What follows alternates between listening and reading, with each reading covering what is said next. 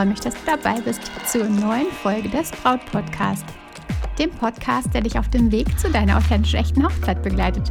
Denn deine Hochzeit gehört dir. Ich bin Stefanie Allesroth und ich unterstütze dich dabei, deine Hochzeit so zu planen und zu feiern, dass du dich schon während der Planungszeit so richtig glücklich fühlst. Und deine Hochzeit selbst mit Glück im Herzen und mit einem Lächeln auf den Lippen feiern kannst. Ich musste neulich so lachen, als ich einen Flashback in meine Schulzeit hatte. Kennst du das, wenn man zu mehreren Referat halten musste? Wir standen da zu dritt vor der Klasse. Ich weiß nicht mehr, was es für ein Unterricht war. Ich glaube, es war Bio. Wir standen da schweigend. Wer fängt denn jetzt an und womit und wie? Und obwohl wir vorher irgendwie alles haarklein abgesprochen hatten und geschaut hatten, wer was sagt, wer was wie sagt und wann und funktioniert es doch irgendwie nicht. Nicht wie geplant. Mit Blicken haben wir uns dann versucht, irgendwie so ja, ein Zeichen zu geben und auch das klappte nicht.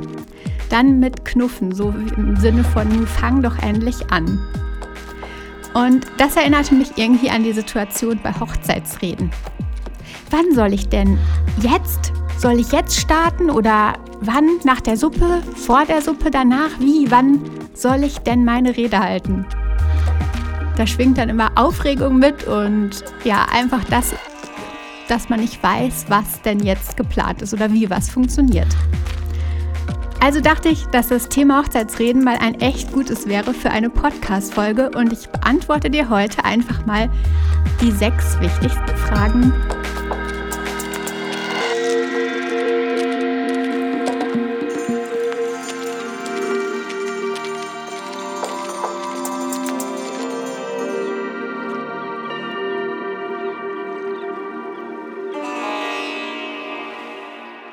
Ja, Hochzeitsreden.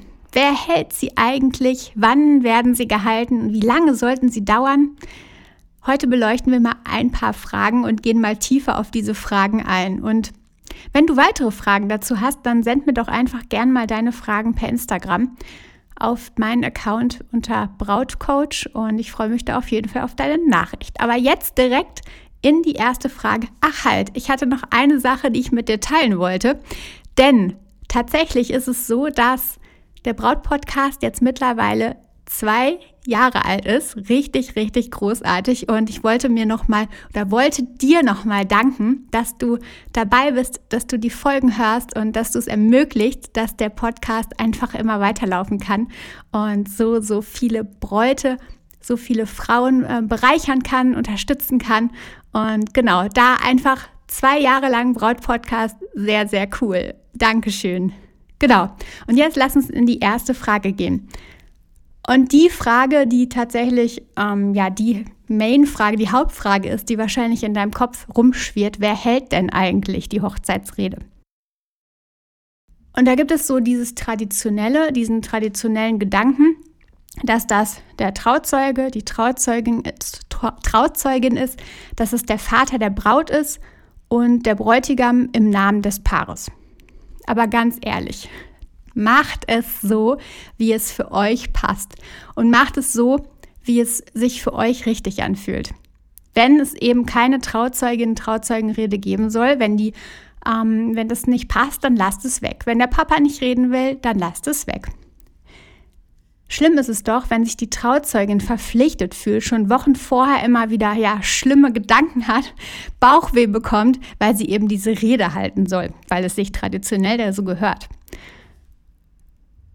Frag die möglichen Kandidaten doch einfach mal ganz, ganz offen in einem Gespräch. Also was könntest du oder wen könntest du dir generell vorstellen und dann besprichst du einfach mal ganz, ganz eng und in einem äh, ja, Zweiergespräch, wirklich ohne andere Menschen drumherum, so dass sie absolut nicht beeinflusst werden. Ähm, und besprich das Ganze und schau mal auf die Reaktion. Möchte er oder sie überhaupt sprechen? Und wenn du merkst das nicht, dann nimm ihm die Last von den Schultern. Ich wollte dich einfach nur fragen, damit du nicht enttäuscht bist, wenn ich es eben nicht tue. Und uns ist wichtiger, dass du den Tag genießt, dass du nicht irgendwie dich verpflichtet fühlst. Und es reicht, wenn wir als Brautpaar ein paar Worte an die Gäste richten. Nimm die Last von den Schultern, wenn du merkst, okay, der, die möchte einfach nicht. Also lass das schlechte Gewissen an der Stelle dann nicht beim anderen hochkommen. Denn so könnte es sein, dass dein Papa zum Beispiel nur die Rede hält euch zuliebe, aber eigentlich schon beim ersten Satz absolut schweißnasse Hände hat. Und ich frage mich, möchtest du das? Nein, ich glaube nicht. Und das sind einfach Dinge, wo du drauf achten kannst, wo du vorher merken kannst, wo du nachfühlen kannst, wo du ähm, ja einfach ganz sensibel mit umgehen kannst. Natürlich gibt es auch Familien, wo das einfach gar kein Problem ist und alle super gerne vor vielen Menschen reden, aber genauso gibt es dann auch die Menschen, die das einfach nicht so gerne tun. Und da schau einfach auf die Persönlichkeit der Menschen und sprich mit ihnen und agiere oder entscheide dann zusammen. Aber was ist, wenn du nicht willst, dass jemand redet? Wenn dein Papa furchtbar gern redet und du befürchtest, dass er nach 30 Minuten immer noch kein Ende finden könnte, dann ist es auch in Ordnung, wenn du dir überlegst, dass das wohl nicht der richtige Moment ist, ihm eine Rede zu übergeben. Es ist in Ordnung, wenn du es eben nicht möchtest, dass er etwas sagt. Aber was, wenn er sich unbedingt anbietet? Wie sollst du damit umgehen? Da hast du verschiedenste Möglichkeiten. Die erste Möglichkeit wäre, du bittest zum Beispiel deine Schwester, dass sie mit deinem Papa die Rede einfach mal durchgeht. Du gibst ihm eine strikte Zeitvorgabe, die deine Schwester dann schon beim Testen, beim Pro, bei der Probe kontrolliert. Ähm, und da setzt du besser eine engere Zeit. Denn meistens wird es immer länger als geplant und deswegen, ja, sag ihm, er hat fünf Minuten Zeit und deine Schwester ist dann der Kontrolleur. Die zweite Möglichkeit, du entscheidest, dass er tatsächlich nicht sprechen wird. Und sagst ihm dann einfach, dass die Timeline zu eng ist, dass ihr einfach den, den Zeitplan so eng gestalten müsst, dass es einfach nicht mehr reinpasst, dass ihr euch gegen jegliche Reden entschieden habt, dass ihr nur als Paar etwas sagt, mehr aber auch nicht. Und ich glaube, damit wird dann auch dein Papa ganz gut leben können. Lass uns zu Frage 2 gehen. Braut und Bräutigam. Wer darf, wer soll? Sollten beide die Rede halten? Nur einer von beiden? Wie läuft das? Wer macht das? Beide dürfen und beide können, würde ich sagen. Es gibt da die Möglichkeit von Überraschungsreden und die sind dann eher tatsächlich natürlich eingeplant, dass jemand was sagt oder dass er, also dein Liebster oder du etwas sagst, aber die sind eher vom Inhalt überraschend und meistens dann auch sehr emotional. Das ist aber nur etwas, wenn es tatsächlich zu euch passt. Wenn ihr Menschen dafür seid, wenn ihr das wollt, wenn ihr euch diese persönlichen Worte genau dann geben wollt. Du musst dich aber auch nicht verpflichtet fühlen, wenn dein Liebster plötzlich einen Toast auf dich hinschmettert. Es ist okay, wenn du genießt, wenn du dich zurücklehnst und wenn du das einfach in dich aufsaugst. Ein verliebter Blick, ein inniger Kuss als Reaktion mehr braucht es da doch gar nicht. Und das sagt doch definitiv mehr als ein unsicheres, also na ja, ähm, das kann ich genauso zurückgeben. Also, verliebter Blick, inniger Kuss sind die besten Reaktionen auf eine überraschende, einen überraschenden Toast von deinem Liebsten. Und wenn es eben nicht eine richtige Rede sein soll, dann einfach nur eine gemeinsame Begrüßung der Gäste. Oftmals warten die Gäste einfach darauf, wir kennen das von uns selber, die warten einfach darauf zu wissen, was der weitere Plan ist. Ein paar Worte des Danks, ein Hallo und einige Worte zum Ablauf, das reicht völlig, wenn ihr keine richtige, echte Dankesrede, wenn ihr keine richtige, echte Rede halten wollt. Schon sind alle irgendwie versorgt, alle wissen Bescheid und können sich auch dann mit euch zusammen entspannt zurücklegen. Zurücklehnen, nicht zurücklegen. Und natürlich darfst auch du den Part übernehmen. Es ist nicht so, dass dein Liebster das machen muss, sondern auch du darfst das. Ihr könnt es gemeinsam machen, wie auch immer. Wenn es dir mehr entspricht als deinem Liebsten, dann bist du der Redner. Frage Nummer drei. Wie lange sollte so eine Rede denn eigentlich sein und wie viele Reden sollten es maximal bei so einer Hochzeit sein? Klare Antwort. Fünf Minuten. Zielvorgabe für jede Rede. Fünf Minuten. Wie ich schon gesagt habe, meistens wird es eh etwas länger und die Zielvorgabe von fünf Minuten ist da absolut passend. Sollte aber auch jeder natürlich mal ebenso in der Probe zu Hause durchgehen und schauen, ob es dann nicht plötzlich auf einmal ähm, die 15, 20 Minuten werden. Es ist doch so, dass der Redner einfach die Aufmerksamkeit der Gäste in dem Moment möchte. Er wünscht sich, dass sich alle auch an die Worte erinnern. Und das schafft er definitiv nur mit einer kurzen Rede. Viele Eindrücke gibt es auf so einer Hochzeit und viele Momente, viele Gespräche, Geräusche und so weiter. Und darum ist der Rahmen von maximal fünf Minuten einfach ideal. Die Zeitspanne der Aufmerksamkeit funktioniert da bei uns allen noch. Meist wird es ja eh, wie gesagt, ein bis zwei Minuten länger als geplant und deswegen passt es richtig gut. Und wie viele reden maximal? Also, wenn du dich mal so selbst beachtest, betrachtest, wie lange kannst du am Stück ja, konzentriert auf etwas lauschen? Und deswegen ist so die maximale Länge ähm, oder die maximale Anzahl aus meiner Erfahrung vier bis fünf Reden. Und wenn es darüber hinausgeht, dann wird es schon echt zu lang für die Leute. Und wenn du viele Kinder dabei hast, ist es eh schon ganz, ganz heikel, dass es so eine lange ähm, ja, Phase des Sprechens gibt. Aber guck einfach mal, vier bis fünf ist schon ganz gut. Natürlich ist es besser, wenn es weniger sind, ganz, ganz klar. Ähm, dann bleiben genau auch diese Reden einfach viel, viel besser im Sinn. Ja, und passen. Frage 4. Wann werden die Reden denn gehalten? Und da habt ihr mehrere Möglichkeiten. Zum Beispiel ist es häufig so, dass während des Sektempfangs eine Begrüßung des Brautpaars gibt. Vielleicht der Bräutigam, vielleicht die Braut, je nachdem. Auf jeden Fall gibt es da ein paar Worte. Und später dann vielleicht nochmal beim Dinner, beim Platznehmen, nach dem Platznehmen, bevor es den ersten Gang gibt. Manchmal ist es auch beides, einfach aus dem Grunde, dass dann so ein bisschen der Plan nochmal kommuniziert wird, zum Sektempfang ein kleines Danke gesagt wird und dann später dann zum Dinner nochmal ein paar Worte. Vielleicht dann die emotionalen Worte, denn natürlich ist es so, dass am Abend emotionale Reden, ähm, Reden, die vom Herzen kommen, ganz, ganz tief irgendwie nochmal mehr Romantik haben, als es am Nachmittag der Fall ist. Dann sind alle schon in diesem Hochzeitsfeeling, es geht an das ja, schöne Dinner und es geht in den Abend und dann ist es definitiv an der richtigen Stelle, eine emotionale Rede zu halten. Wichtig ist aber, besprecht das mit der Küche, also die Zeitpunkte der Reden. Denn es ist total ungünstig, wenn die Küche schon ja die Vorspeise aufgetischt hat, die Suppe vielleicht in den Tellern verteilt hat und dann plötzlich eine spontane Rede kommt, die einfach nicht eingeplant war. Und die Suppe dann kalt wird. Und genau solche Dinge fallen natürlich absolut auf die Küche zurück, obwohl die Küche in dem Moment da gar nichts für konnte. Also besprecht es genau, den Zeitplan vom Abend, ob es noch Reden gibt, wann es die Reden gibt und dann passt es auch mit dem heißen Essen. Was du machen kannst oder was ihr machen könnt, ist natürlich auch die Redezeit aufteilen. Das heißt also, eine Rede beispielsweise ähm, am Nachmittag zum Sektempfang, dann vor der Vorspeise, nach der Vorspeise und das so ein bisschen splitten. Das ist einfach viel mehr Aufmerksamkeit da, wenn das Ganze ein bisschen aufgeteilt ist und es mehrmals irgendwie fünf Minuten Rede gibt, als wenn es viermal fünf Minuten am Stück gibt. Ganz klar. Mach aber unbedingt einen genauen Plan vorab und besprich mit deinem Liebsten vorher, wann welche Rede ja anstehen soll.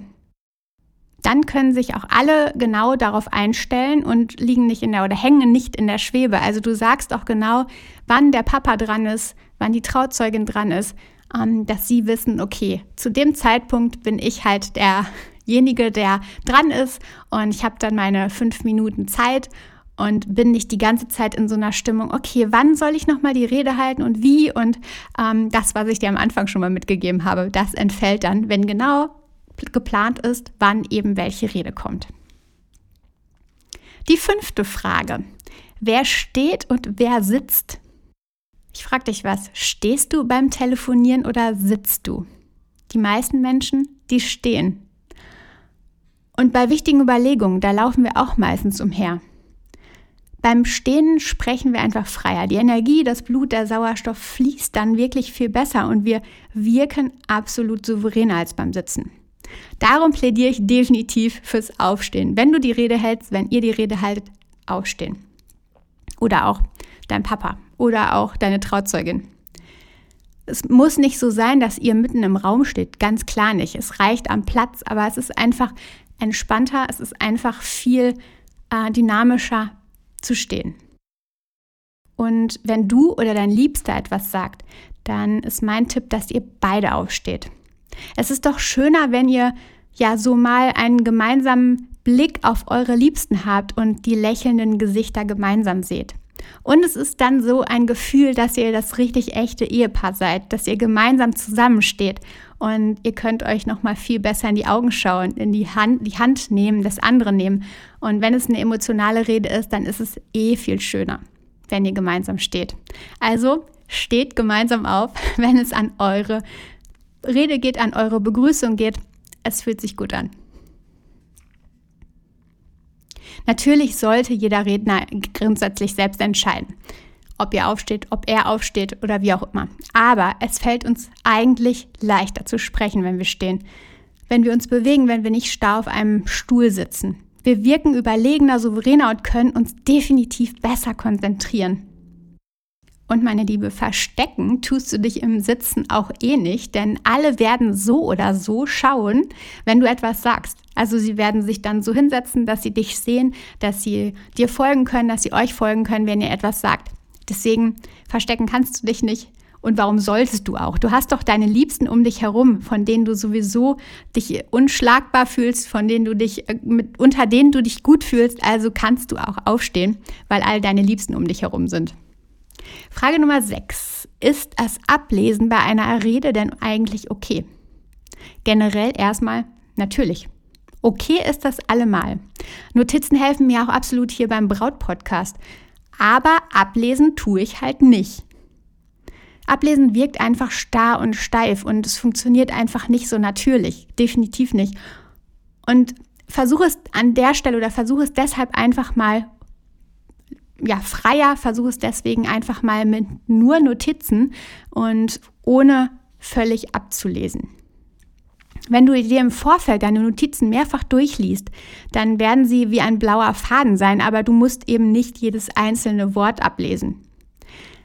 Anderer Fall oder andere Idee, du konzipierst alles wie in einem Brief, den du zum Beispiel an deinen Liebsten, deine Trauzeugen, deine Eltern, wen auch immer adressierst und dann ist Ablesen natürlich völlig okay. Wenn du also partout nicht frei sprechen magst, dann ist diese Idee vielleicht genau passend für dich. Und dann solltest du aber, das ist definitiv da der passende Tipp zu, dann solltest du aber aus tiefstem Herzen, aus allertiefstem Herzen diesen Brief schreiben und dann ihn auch genau so lesen. Und dann funktioniert es auch mit dem Ablesen. Meine Liebe, das waren heute die Fakten zu Hochzeitsreden und meine Antworten auf die ganz besonderen oder ganz ähm, ja, oben stehenden Fragen. Ähm, ganz bestimmt waren es jetzt noch nicht alle Antworten auf deine Fragen und ich habe noch nicht alles beantworten können, aber schon mal die wichtigsten beleuchtet, oder? Und wenn du weitere Fragen hast, dann schreib mir einfach. Zum Beispiel könntest du übrigens den Brautphasentest auf meiner aktuellen oder auf meiner Webseite machen, um deine aktuelle Brautphase zu ermitteln. Auf stephanieroth.de kannst du den Brautphasentest machen, kostenlos, deine Brautphase finden und dann bekommst du genau passende Tipps für dich per Mail. Und dann kannst du mir einfach auf diese Mail antworten und mir deine Frage ja, zu den Hochzeitsreden stellen. Ich freue mich auf jeden Fall auf deine Nachricht. Und jetzt genieß mal das schöne Winterwetter. Warst du in diesem Winter schon Schlitten fahren? Ich finde ja, auch als Erwachsener sollte man genau diese Dinge tun und einfach mal wieder zurück zum Kind sein und auch mal Schlitten fahren. Warum nicht? Gab es bei dir schon Schnee? Hier ist es schon richtig oder hier ist es richtig. Nicht schon, sondern hier ist es richtig frostig und kalt. Und ich denke mal, ich werde mich nochmal dick ein, anziehen, einmummeln und dann an die frische Luft gehen. Also meine Liebe, eine fantastische Woche. Vertrau dir, deine Stefanie.